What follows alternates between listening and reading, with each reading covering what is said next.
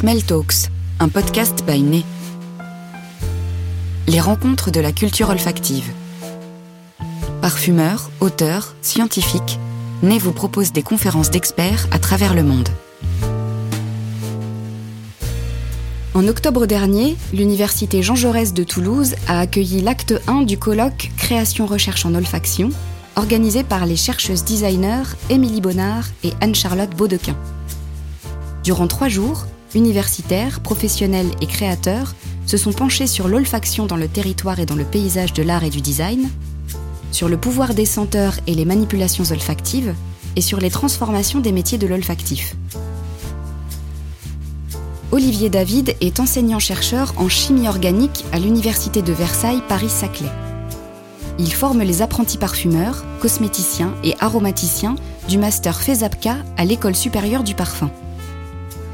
Il est également membre du collectif Né, co-auteur entre autres du Grand Livre du parfum.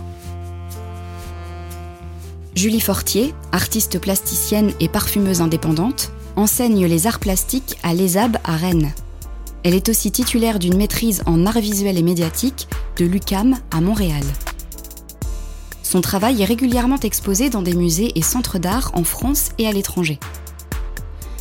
À travers leur projet collaboratif, Perfumaré, Olivier David et Julie Fortier se sont intéressés au rayonnement solaire et à ses effets sur les matières premières, naturelles et synthétiques. Un thème au cœur de leur conférence, le souffle et la lumière. Merci d'être d'être là. On va faire une présentation à deux, à deux têtes. On va vous faire sentir quelques projets aussi que, que j'ai pu faire en collaboration avec euh, Olivier dans nos échanges.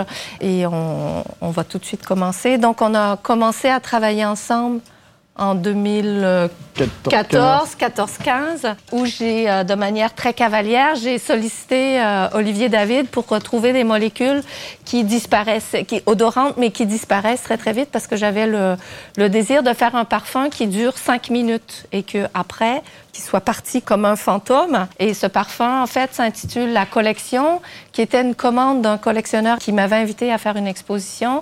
Et l'idée, c'était de faire un parfum qui représentait sa collection. Plutôt que d'illustrer les odeurs de ses photographies, peintures, euh, sculptures, je suis plutôt partie du désir du collectionneur, parce que qu'est-ce qui fait une collection? C'est le fait de récidiver, donc d'acheter, d'acheter une œuvre, puis une autre, puis une autre, jusqu'à ce, que ça se transforme en pathologie et qu'on puisse plus s'empêcher euh, d'acheter des œuvres. Donc l'idée avec ce parfum, c'était de traduire ce désir un peu comme un, comme un shoot. Le parfum se présente comme un petit, un petit flacon qu'on peut porter sur soi. Donc c'est un flacon qui est plat, qu'on peut mettre dans la poche avec une pochette de soie. Et on peut se faire un shoot et sentir le parfum et avoir ce désir. Et après, ce désir, il s'évapore et il disparaît tranquillement très rapidement, en fait, et on est obligé, pour refaire l'expérience, on est obligé de récidiver, de récidiver, de récidiver. Voilà. Et donc, je suis allée voir euh, Olivier pour pouvoir sentir toute une panoplie de molécules. Je te laisse peut-être parler euh, des molécules. Donc, bah, Julie est donc venue à, Versailles, au, laboratoire, et donc elle avait ce, besoin de molécules odorantes que les parfumeurs n'aiment pas trop parce qu'ils s'évaporent très vite, alors que, évidemment, euh, la qualité d'un parfum actuellement, c'est quand même d'avoir un peu de ténacité.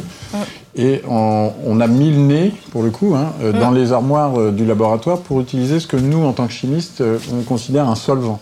C'est-à-dire la, matière dans laquelle on va faire une réaction. Alors, d'habitude, j'appelle ça un petit peu, c'est le liquide amniotique de nos réactions chimiques, puisque c'est en gros l'environnement qui va permettre aux molécules qu'on veut faire agir entre elles de bien faire ce qu'on a envie qu'elles fassent donc d'orienter en quelque sorte. Ce qui fait que pour nous, en quelque sorte, l'odeur de ces solvants, c'est un peu un parasite. On essaye de, on fait tout pour pas les sentir. Et là, on a fait exprès. On a, on a trempé les mouillettes dans tous ces gros flacons. Et euh, Julie a repéré un certain nombre qui pouvaient avoir des odeurs intéressantes, euh, mais qui effectivement, du fait que ce sont des molécules qui, euh, qui sont toutes petites, en fait, elles s'évaporent très très vite. Et donc, Julie est repartie avec une batterie de choses et effectivement, c'est un peu là aussi, en quelque sorte, moi, que j'ai commencé à être formé euh, pour sentir des parfums, ce qui est un métier d'évaluateur, hein, ce qu'on appelle, pour lequel j'ai aucune formation, mais on peut se former sur le tas, notamment.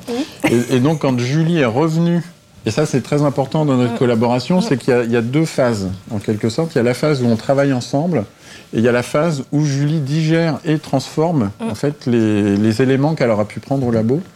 Et donc, je me souviens, effectivement, quand elle est arrivée avec un certain nombre d'essais dont un qui était pas très loin de ce que, de ce que vous sentez là.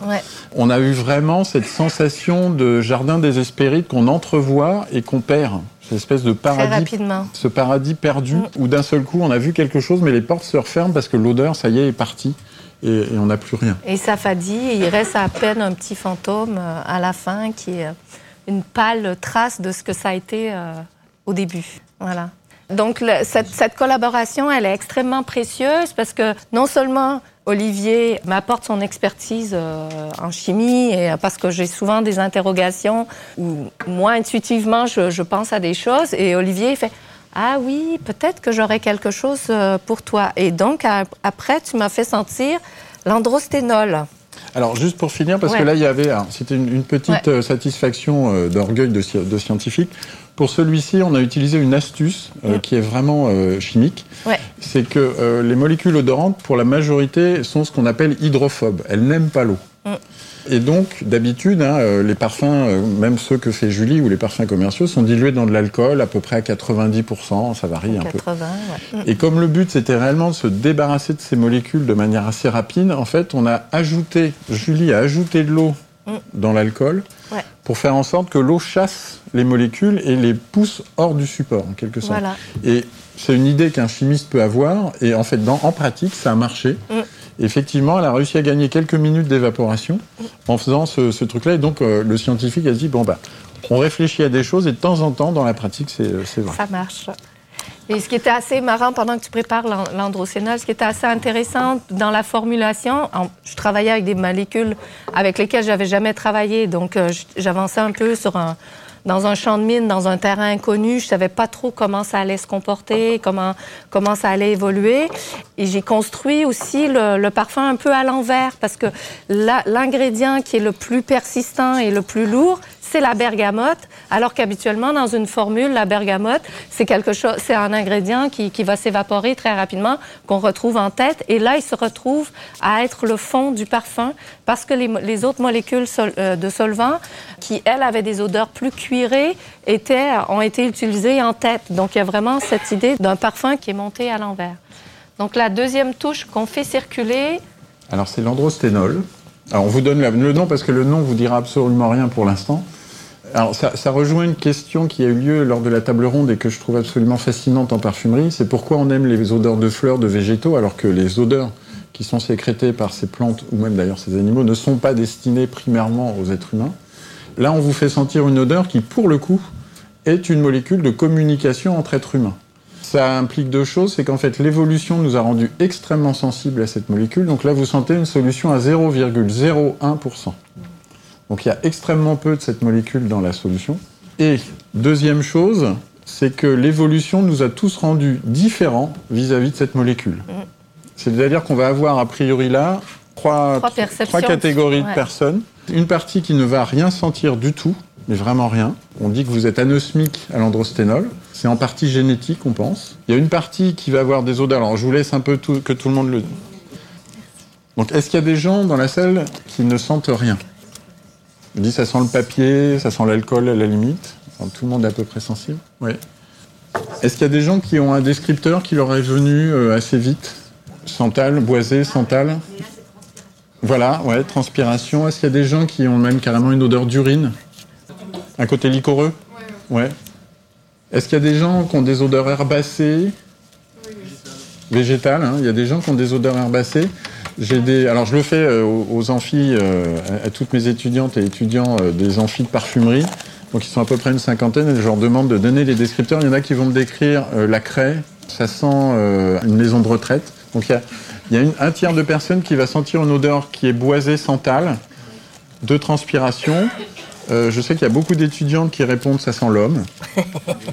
Et vous allez voir que pourquoi et un tiers qui va partir dans des descripteurs extrêmement variés. En fait, donc c'est une des molécules, mais la molécule principale qui fait partie de ce qu'on sécrète dans ce qu'on appelle la sueur axillaire, c'est-à-dire la, sueur dessous, dessous de bras. C'est ce qu'on pourrait appeler la sueur propre, puisque ça n'est pas les odeurs qu'on peut avoir de vestiaire qui sont celles en fait des bactéries qui digèrent la sueur. Ce sont vraiment des molécules que le corps humain sécrète pour communiquer avec d'autres espèces. On ne sait pas trop pourquoi. On sait que ça a un effet sur le cerveau. Mm. Et ça a même un effet sur le cerveau, alors même que quelqu'un qui le sent, si on diminue encore, on peut ne plus rien sentir, mais le cerveau, lui, le capte quand le même. Capte quand même. On ne parle pas de phéromones parce qu'on n'a pas ce qu'on appelle en biologie une réaction. Alors là, vous avez des cristaux d'androsténol. Alors c'est important pour la suite. Donc là, on a des cristaux d'androsténol, on y reviendra tout à l'heure. Là, vous avez en fait, donc Julie l'utilise, on en a fait un demi-gramme, c'est une molécule qui coûte extrêmement cher, parce que c'est une hormone en fait. Hein. Et au laboratoire, une étudiante euh, de, chimie a mis en, place une deux réactions pour euh, fabriquer euh, cet androsténol à partir d'une autre hormone, mais qui ne coûte quasiment rien. Et là, c'est le petit clin d'œil du chimiste. Vous avez là, en fait, en fond d'écran, euh, ce qu'on appelle nous euh, la spectrométrie euh, de résonance magnétique nucléaire, qui est pour nous en fait l'authentification qu'on a bien fait cette molécule-là. Je le dis parce que pour le coup c'est intéressant du point de vue des territoires.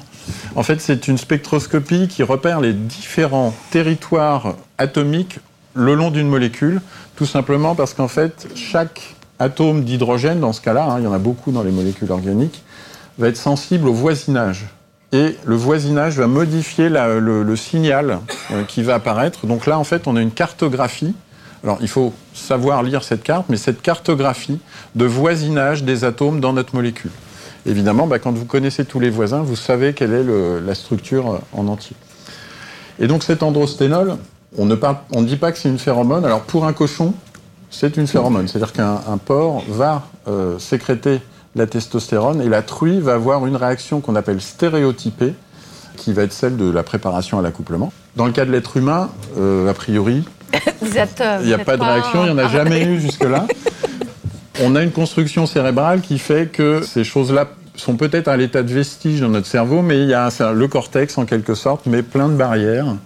On a tous là activé dans notre cerveau un certain nombre de zones qui nous rendent peut-être plus réceptifs, peut-être plus empathiques, mais on n'a pas une réaction stéréotypée. Donc on ne parle pas de phéromones, mais pour autant, on a bien une communication chimique, chimique mm. euh, qui est designée pour euh, un être humain, pour d'autres êtres humains, a priori. Alors il se trouve aussi d'ailleurs hein, que les gens qui apprécient ou n'apprécient pas la truffe c'est certainement lié à la présence d'androsténol. Et donc, les gens qui, sentent cette odeur comme agréable vont aimer la truffe. Ceux qui ne l'aiment pas euh, vont ne pas aimer la truffe. Alors, on va vous remettre la photo du, des cristaux. Euh, non, parce qu'après, on parle que des cristaux. On va, parler, on, va faire sentir la, rivière. La rivière. Pour vous montrer un, un L. C'est le L. Oui, c'est ça. Euh, en fait, parce que quand Olivier m'a fait sentir cette molécule, j'ai fait Waouh, c'est incroyable, c'est magnifique. Et surtout, en fait, que cette, touche à parfum que Olivier m'a donnée est restée pendant deux ans sur mon bureau. Incroyablement, je ne l'ai pas perdue. mais pendant deux ans, elle a senti donc, c'est une molécule qui a une tenue dans le temps qui est, qui est absolument phénoménale. Et donc, moi, je l'ai intégrée pour un autre projet, pour un projet qui s'appelle La rivière s'est brisée, où j'ai fabriqué, parce que mon, ma, difficulté en tant que plasticienne, c'est de trouver des formes pour faire sentir les odeurs. Et donc, j'ai conçu un immense collier de perles avec des perles, avec des, j'ai fabriqué des grandes perles de porcelaine qui sont pas tout à fait euh, cuites. Donc, ce qui fait que la porcelaine reste poreuse et absorbe le parfum et le rediffuse dans l'espace. Et donc là, c'est un immense collier qui est brisé dans l'espace et qui diffuse le parfum qu'on est en train de vous faire sentir. Je suis partie du collier parce que quand ma grand-mère est décédée, j'ai hérité d'une rivière de perles. Et je, me suis toujours interrogée sur la question, sur le statut du collier, pourquoi on offre des colliers aux gens qu'on aime, parce que j'ai toujours l'impression que le collier vient, m'attacher, que c'est un peu comme une laisse. Pourquoi on intitule un collier une rivière? Et, quel est ce rapport au paysage où on prend des éléments, des animaux, du paysage pour se parer? Et donc, dans cette question de la parure, j'ai voulu travailler sur la question de l'attachement.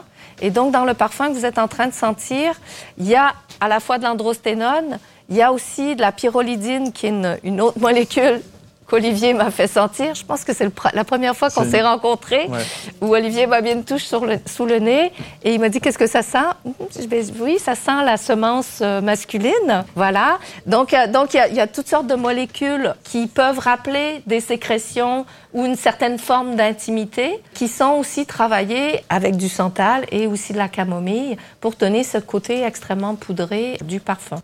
Quand je travaille, en fait, je vais travailler beaucoup avec Olivier. On va, on va avoir beaucoup d'échanges sur des, sur des molécules, mais je vais aussi faire des recherches euh, sur des, des articles scientifiques. Et là, j'étais tombée justement sur un, un, nouvel article scientifique sur le homing chez le, le, saumon et que ça a été prouvé il n'y a, pas, il y a pas tellement longtemps, il y a 4-5 ans maintenant, que le saumon utilise son odorat pour retrouver sa rivière natale frayer et mourir. Donc c'est assez euh, romantique et assez, euh, assez beau. Donc je trouvais que cette idée du homing, de rentrer chez soi, de, de travailler sur cet attachement à travers ce, ces, différentes molécules assemblées, ça me paraissait intéressant avec cette, cette dispersion euh, dans l'espace. Donc ça, c'était une des présentations à Clermont-Ferrand dans un centre d'art qui s'appelait Non-Breaking Space, la tôlerie. Donc les perles sont assemblées à chaque fois. Et après, on est revenu sur les cristallisations qu'on a fait aussi avec Clara, qui était là avec nous. On a fait beaucoup d'expérimentations parce que Olivier avait publié une image de cristallisation d'endosténone sur Internet. Et j'ai fait, mais c'est magnifique, on dirait une fleur, c'est euh, incroyable qu'on arrive à voir la molécule.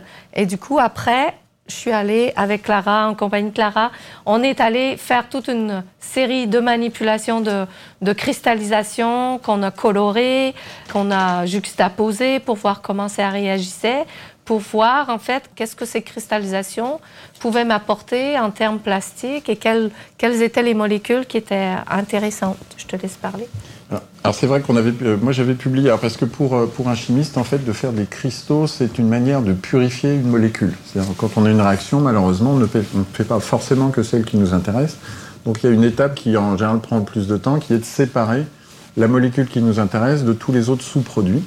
La cristallisation marche très très bien. Et tous les chimistes adorent ça parce qu'il y, a un côté très satisfaisant de se dire que d'un seul coup, le produit qu'on manipule, qui d'habitude sont des choses un peu incolores, euh, dans lesquelles la matérialité, mine de rien, n'est pas si facile à appréhender, quand on a des cristaux, euh, d'un seul coup, ça prend forme au sens propre. Et euh, pour moi, il y, avait, il y a un double vertige. Il y a vraiment un double vertige. Il y en a un pour lequel Julie était plus sensible, moi c'en est un autre. Julie était extrêmement sensible à ce vertige entre le monde atomique Mm. puisque la forme de la molécule à son échelle atomique détermine la forme du cristal qu'on voit.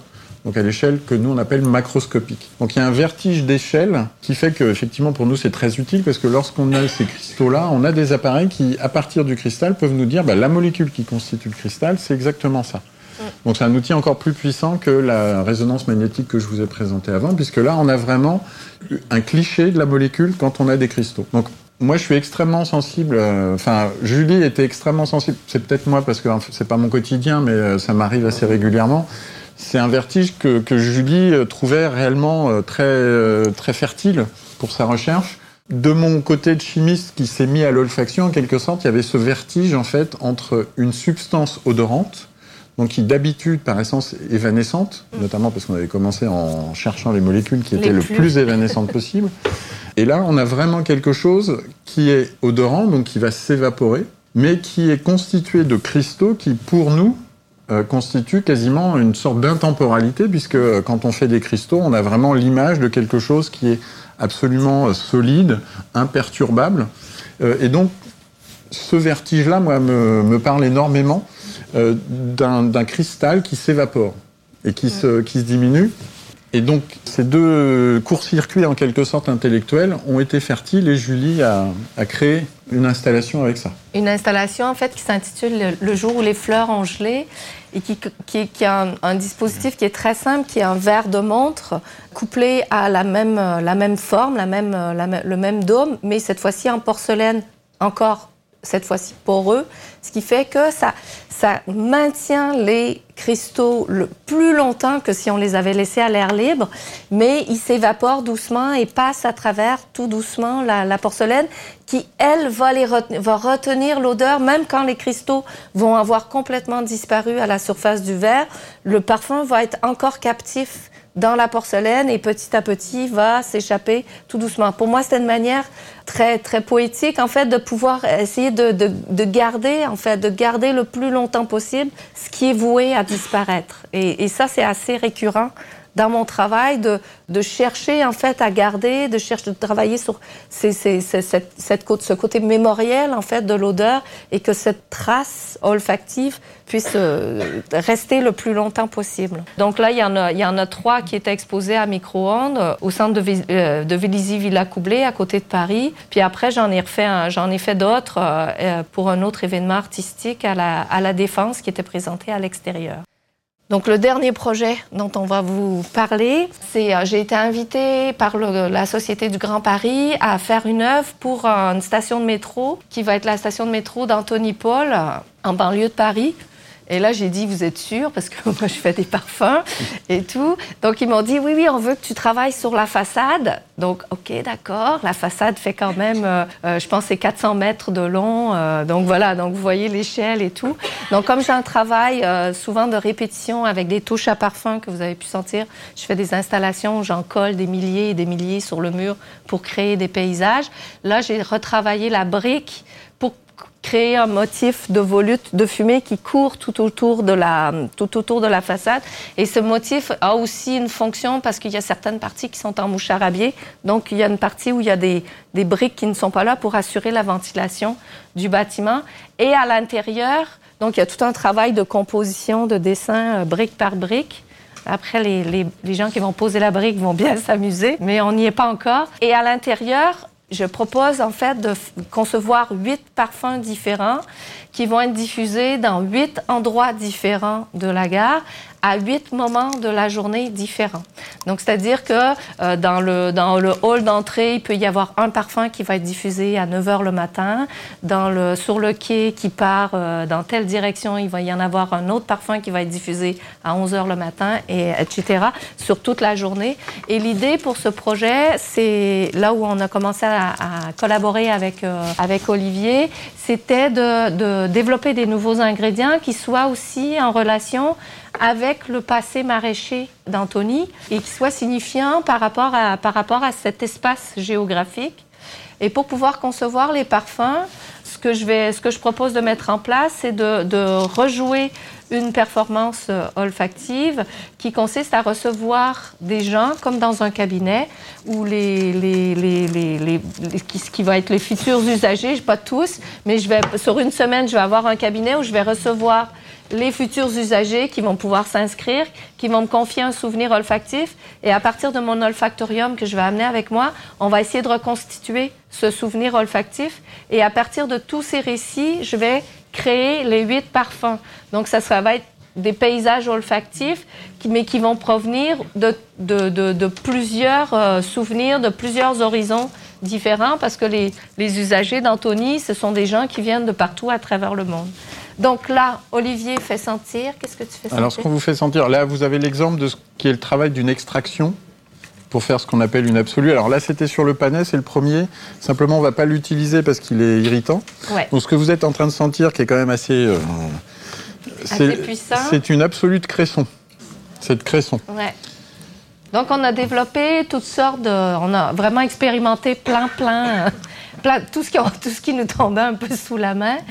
Donc ça vous donne aussi, on a cueilli aussi sur le site euh, de, l'université. Qu'est-ce que tu fais sentir? Tu fais sentir le pollen Le pollen, oui. Ouais, le pollen. Donc on a fait vraiment toutes sortes d'expériences qu'on ne pourra pas tous intégrer, bien entendu, dans le, dans le projet. mais ça vous donne un aperçu. Euh, alors là, ah, là, on a la fan de. je peux vous faire sentir la fan de carotte. Oui, si la fan de carotte, oui. Parce qu'en fait, l'idée aussi, c'était de valoriser des déchets issus aussi de l'industrie euh, agronomique. Donc, les fans de carottes, euh, sauf moi, parce que moi, je les mange, les fans de carottes, je fais des potages. Mais euh, la plupart des gens, on les balance, on les jette, ça part dans l'idéal au compost, mais pas toujours. Et en faisant un absolu de fans de carottes, on s'est rendu compte que, en tout cas, moi, je trouve ça extrêmement intéressant. Les causes de petits pois aussi, c'est fabuleux, mais c'est pas très stable, donc euh, c'est difficile à utiliser, mais c'est sublime. Alors ça rejoint aussi une, euh, un, des, alors c'est des travaux dont on ne peut pas vous parler parce qu'on ne peut pas tout faire, mais il y a un des travaux que Julie a fait sur en quelque sorte capter le paysage Alors, il y avait le côté saisonnier des paysages, hein, avec ce que tu as fait au château d'Oiron. Euh, et, nous, en quelque sorte, euh, du point de vue, alors parce que là, on a eu deux, on a eu trois étudiantes qui ont fait tous ces, euh, toutes ces manipulations, qui étaient extrêmement enthousiastes pour faire ça, et on faisait ça en fait dans le campus de Versailles, qui est très arboré, dans lequel on a des sous-bois avec donc beaucoup de choses, et en fait, on a fini par capter le paysage suivant les saisons de notre université, puisque quasiment tout, bon là, c'est le marché de Versailles, mais les végétaux qu'on a fait en grande partie, en fait, étaient ceux qu'on avait au pied du laboratoire. Et donc, je, reproduisais en quelque sorte le, travail qu'avait fait Julie au château d'Oiron à 12 moments euh, différents de l'année.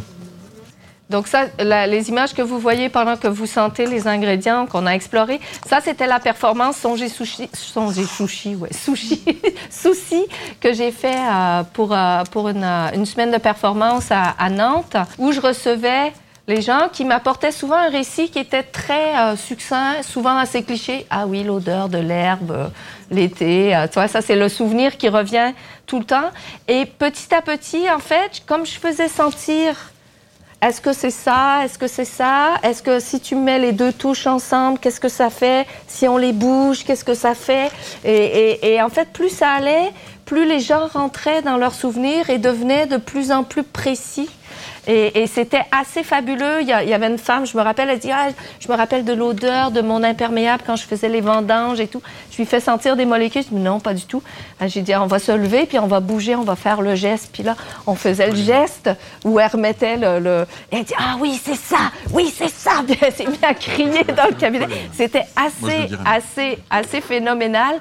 Et pour celui-là, le dernier, ce qui était assez beau, c'était un homme qui était arrivé avec juste une phrase Je me souviens de l'odeur de la neige en haut des montagnes l'été. Ah oui, quelle montagne? Ah oui. Et, sur le trajet pour arriver en haut de la montagne, est-ce qu'il y avait du thym? Est-ce qu'il y avait un sapin? Est-ce qu'il y avait de la pruche? Est-ce qu'il y avait ci? Est-ce qu'il y avait ça? Et petit à petit, en fait, on a refait toute son ascension ensemble. Et il était, mais moi j'en parle, j'en ai encore des frissons parce que il était ravi parce que je lui avais, je lui avais rendu en quelque sorte l'acuité, la précision de, ce moment qu'il avait tant apprécié, qu'il avait cristallisé sur une seule odeur qui était celle de la neige, mais on avait refait tout le trajet. Alors, ce qu'on ce qu'on vous a fait passer, c'est l'absolu de pollen. Alors ça, par contre, c'est vrai que même, même pour les parfumeurs, quand on leur donne la mouillette sans leur dire, ils tournent tout autour. On a du gâteau, on a plein de descripteurs qui peuvent venir en tête, mais on pense absolument pas à ça. Ouais. Biscuits, euh, ouais. La vitamine. Il y a un côté vitamine. Il y a un euh, côté vitamine. La. Ouais. ouais. exactement.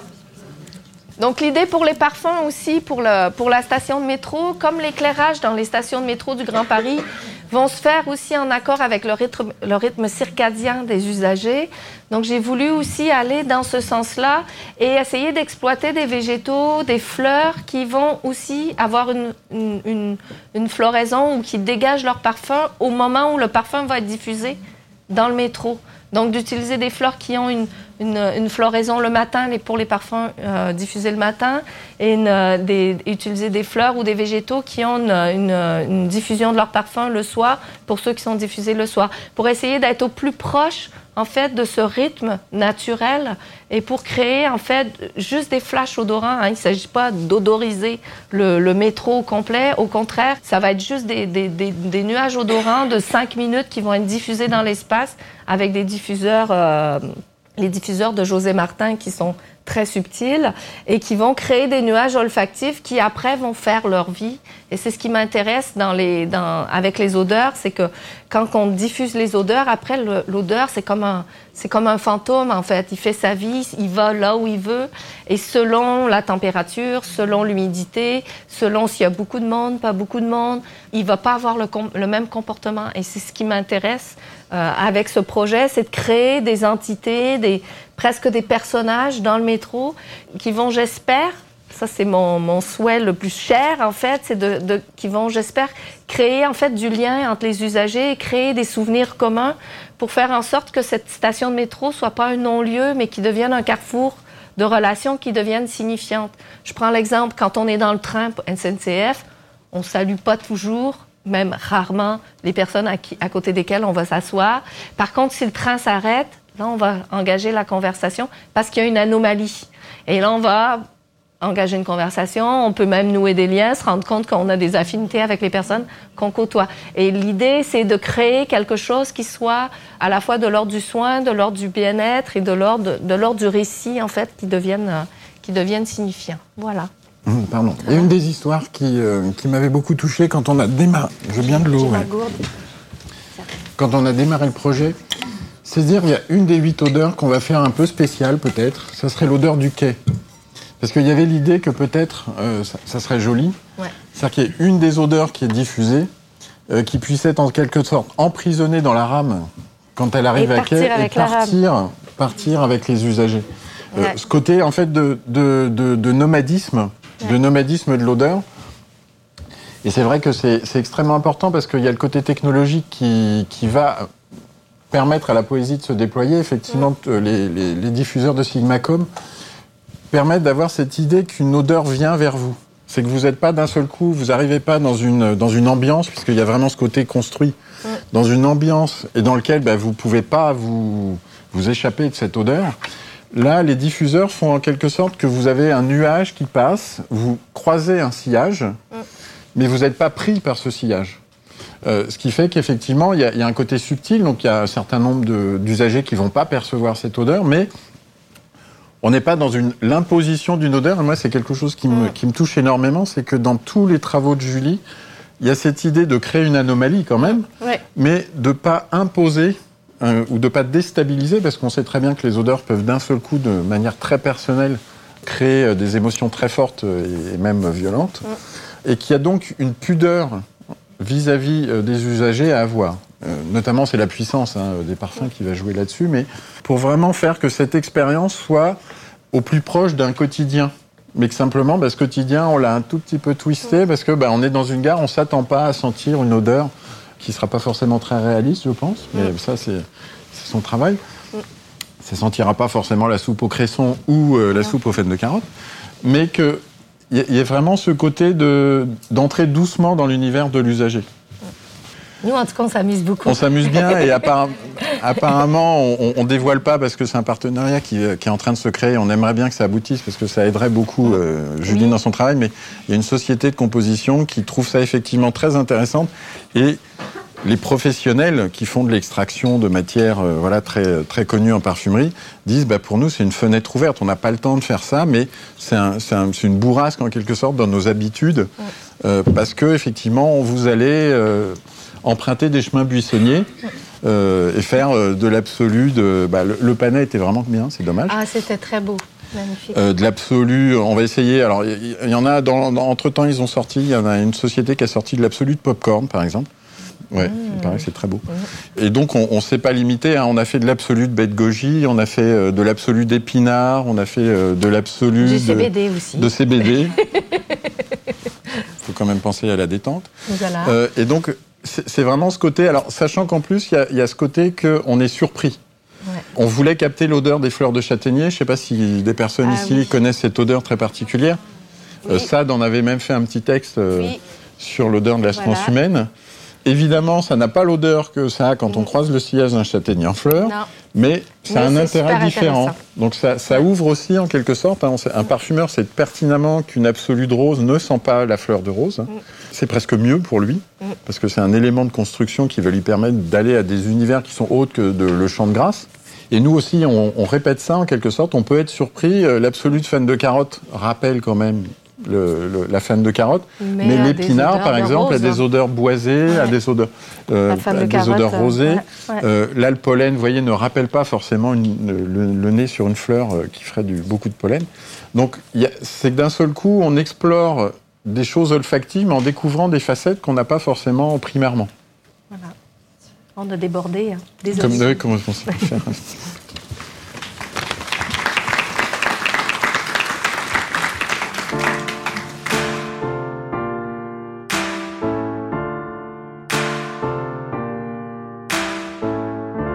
Retrouvez cette émission sur podcast.bainet.com et sur les plateformes habituelles.